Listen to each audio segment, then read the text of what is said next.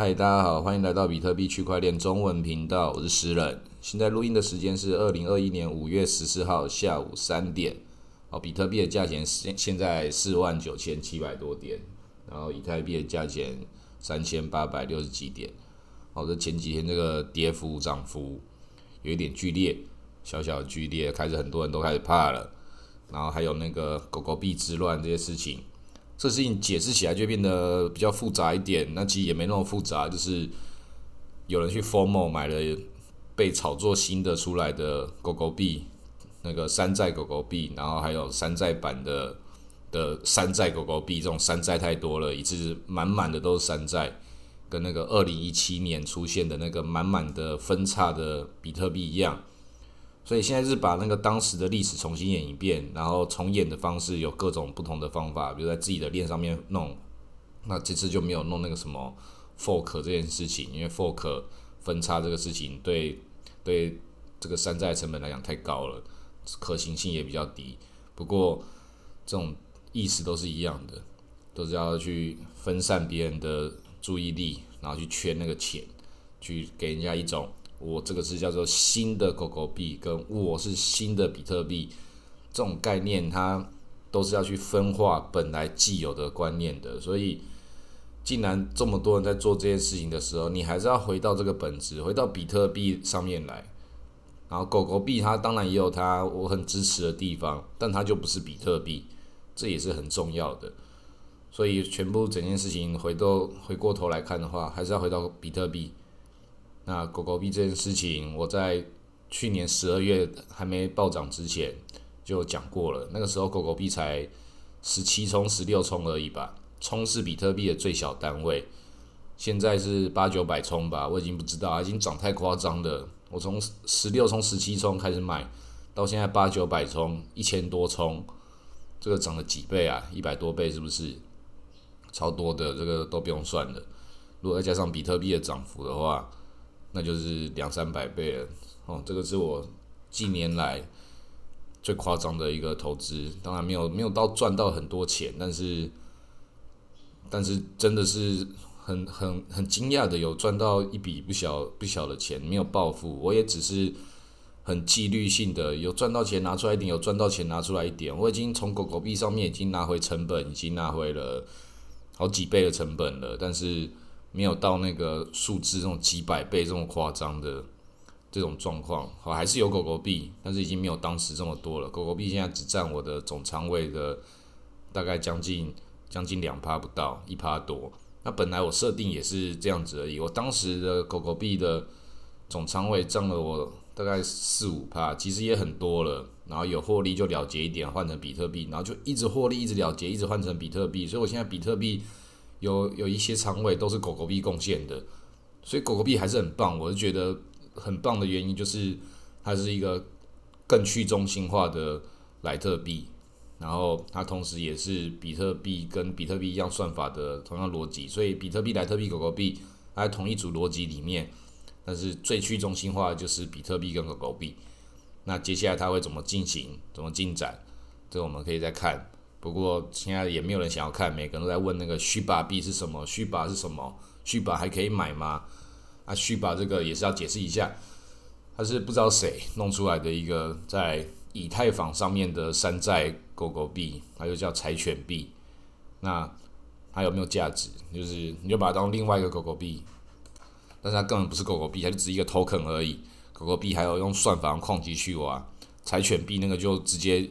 用以太坊智能合约铸造一下就印出来，那这种东西也是也是新手或是一些吹捧他的韭菜，就讲说那个共识这种东西本来就是要众人达成的，而且这样讲是没错啦，这样讲真的是没错，所以这没办法去质疑他否定他，但是有另外就是那有狗狗币可以买，你为什么你不买？你要买那个你也不知道那个是什么的东西，所以这种东西见仁见智啦，但是。我们不用去探讨那种太太奇怪那种细节，什么这个筹码量有多少啊？它的发行人是谁？什么这种？你只要知道一件事情，你就是在投机嘛，那就知道自己在投机。那投机的是什么？该负担的成本跟代价是什么？这个自己知道就好了。啊，这个回过头来看，它是正确的还是错误的？这个就是由时间来给你做做做考验。那有很多朋友都在上面赚到很多钱，我朋友也赚了不少。然后很多人也有关心说，诶，私人自己有没有买续吧？我觉得这个不重要，因为我我就没有没有时间去弄那个续吧。而我没有觉得啊，错过了很后悔，这倒也还好，因为我的朋友你都有提醒我啊。我一月多的时候我就知道续吧币了，因为我十二月的时候，十二月的时候提醒我朋友狗狗币，然后他赚了一笔，然后赚了一笔就说哇，你怎么知道狗狗币这种东西？我说没有啊，有套路啦，你那个套路看了几年之后，回去看那个套路本来就是会会出现这种事情啊，出现的时候就是买一点，但我们不知道它什么时候会会把牛市给没收，所以有获利的时候就阶段了结。所以实际上，长期投资的时候做这种投机型的投资都这样。我们都知道自己在冒的是什么风险。那为什么我们都知道这个东西它会涨？那为什么不不要去 all in 它？那因为它就是波动啊。你不知道现在你在这里在要赚取这一部分投机利润的时候，你觉得我看得很对。我明明知道狗狗币一定会暴涨，那为什么不要去 all in 狗狗币啊？因为我不知道比特币会不会暴跌啊。等于说我看得懂比特币。看得懂狗狗币的局，但我看不懂比特币的局。那所以这个一局牵一局越来越大，那你没办法判断的时候，你只能判断一个局部的时候，你就对那个局部做出你可以负担的风险去做尝试，这是一个最合理的做法。不然的话，你可能会变成一个我每一次都看中，偶尔会失败的人。但是你那个偶尔的失败，就要让你直接直接万劫不复。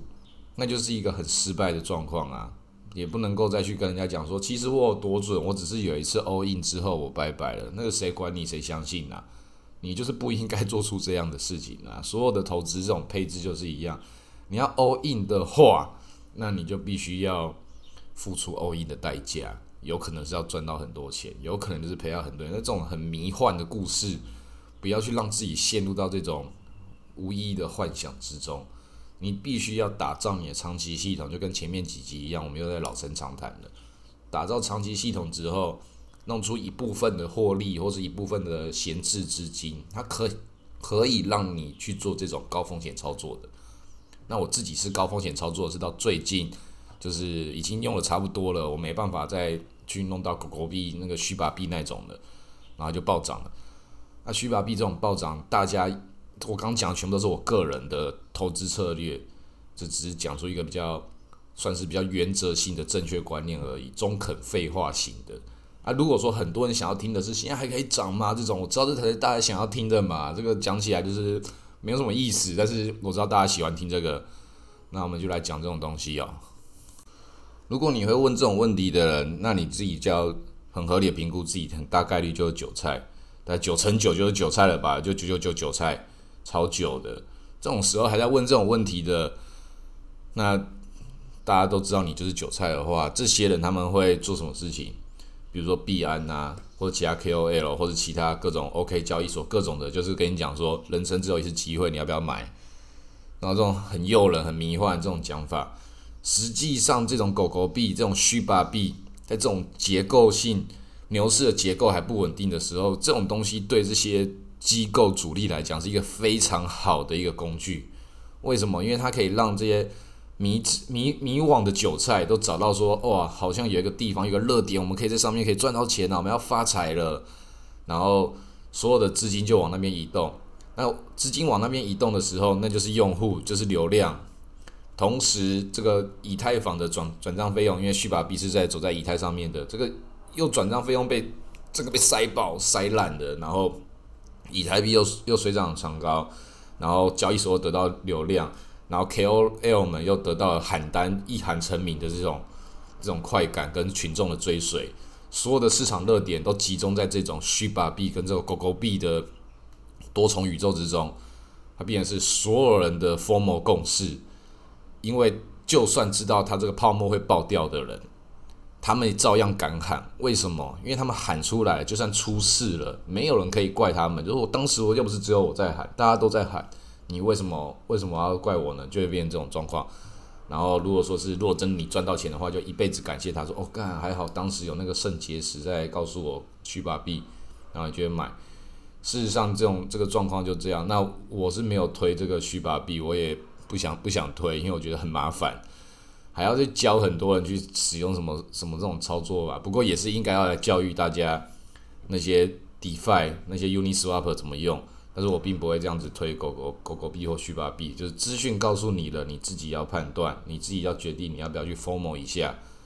因为我不喜欢追高，所以我会讲狗狗币的。我也是十二月十二月多的时候讲，那个时候狗狗币根本就还没涨。那我那个时候也有在思考要不要讲虚把币，因为它毕竟是一个那个时候还没成型。这也是我朋友，因为我讲狗狗币之后，他赚到钱。他就说：“哎呦，你这个路线不错哦，你这个发发想这件事情的思考不错。”他就顺着我的想法再去往下找，之后就说：“我最近看到这个续吧。”呃，很早的时候就跟我讲了，我已经忘了多久了，知道三三个月前，以以三四个月以前跟我讲说，我最近看到这种东西。那时候我还想说是傻小，然后后来就哎一步一步看懂的时候已经涨高。他想说还在开始诶，只有一些人买。我说看起来已经涨那么多了。他说。这个哪叫涨啊？你自己考虑一下。我是买了一些啦，那也他也没有买很多，就真的是也没有买很多，跟就是买个那个可能几千块美金，就也不少啦，也不少，几千块美金哦，那个赚翻了，那是赚爆了，哎，那个已经退退回成本，已经退了几十倍的成本了，所以这种东西还是有人赚得到钱。那回到我讲，为什么这种东西？你要你要投资跟不投资的原因是你就是看你自己是哪一种量级的玩家，这种讲法是最可怕的，就是没有人知道自己是哪个量级的玩家。但是你自己觉得自己是韭菜的话，你就不要玩；你自己觉得自己是天选之人的话，你就去玩。但如果你不是天选之人，实际上你是韭菜的话，那你死了就算了，这就是这个事情的很合理的状况。因为这种这种韭菜被淘汰掉死掉了，但是市场每天有那么多韭菜。被割掉就算了，免洗韭菜啊一大堆，所以要真的要承认自己并不是天选之人，这这是可能有点难吧。很多人都觉得自己生出来的天选之人，这也是也是很也是很多。做了几个正确的投资，自我膨胀到到非常巨大这种，就等着熊市来教大家做人哦。那这个狗狗币为什么大家敢这样子跟他玩？是我后来有看懂，就是这些大咖交易所机构。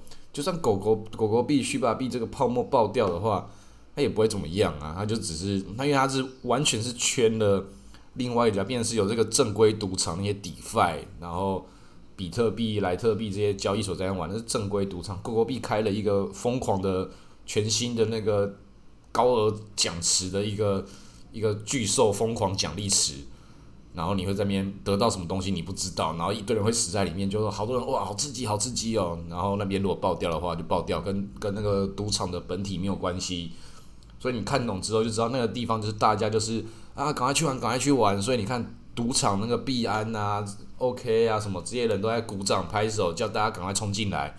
啊，当然啊他冲进来之后你在里面爆掉，他你你也不能怪他，他是开赌场的人，所以这种。牛市的结构不会被破坏，但是牛市的气氛会被继续往下到下一步的，它很自然的就会成为现在市场炒作的议题。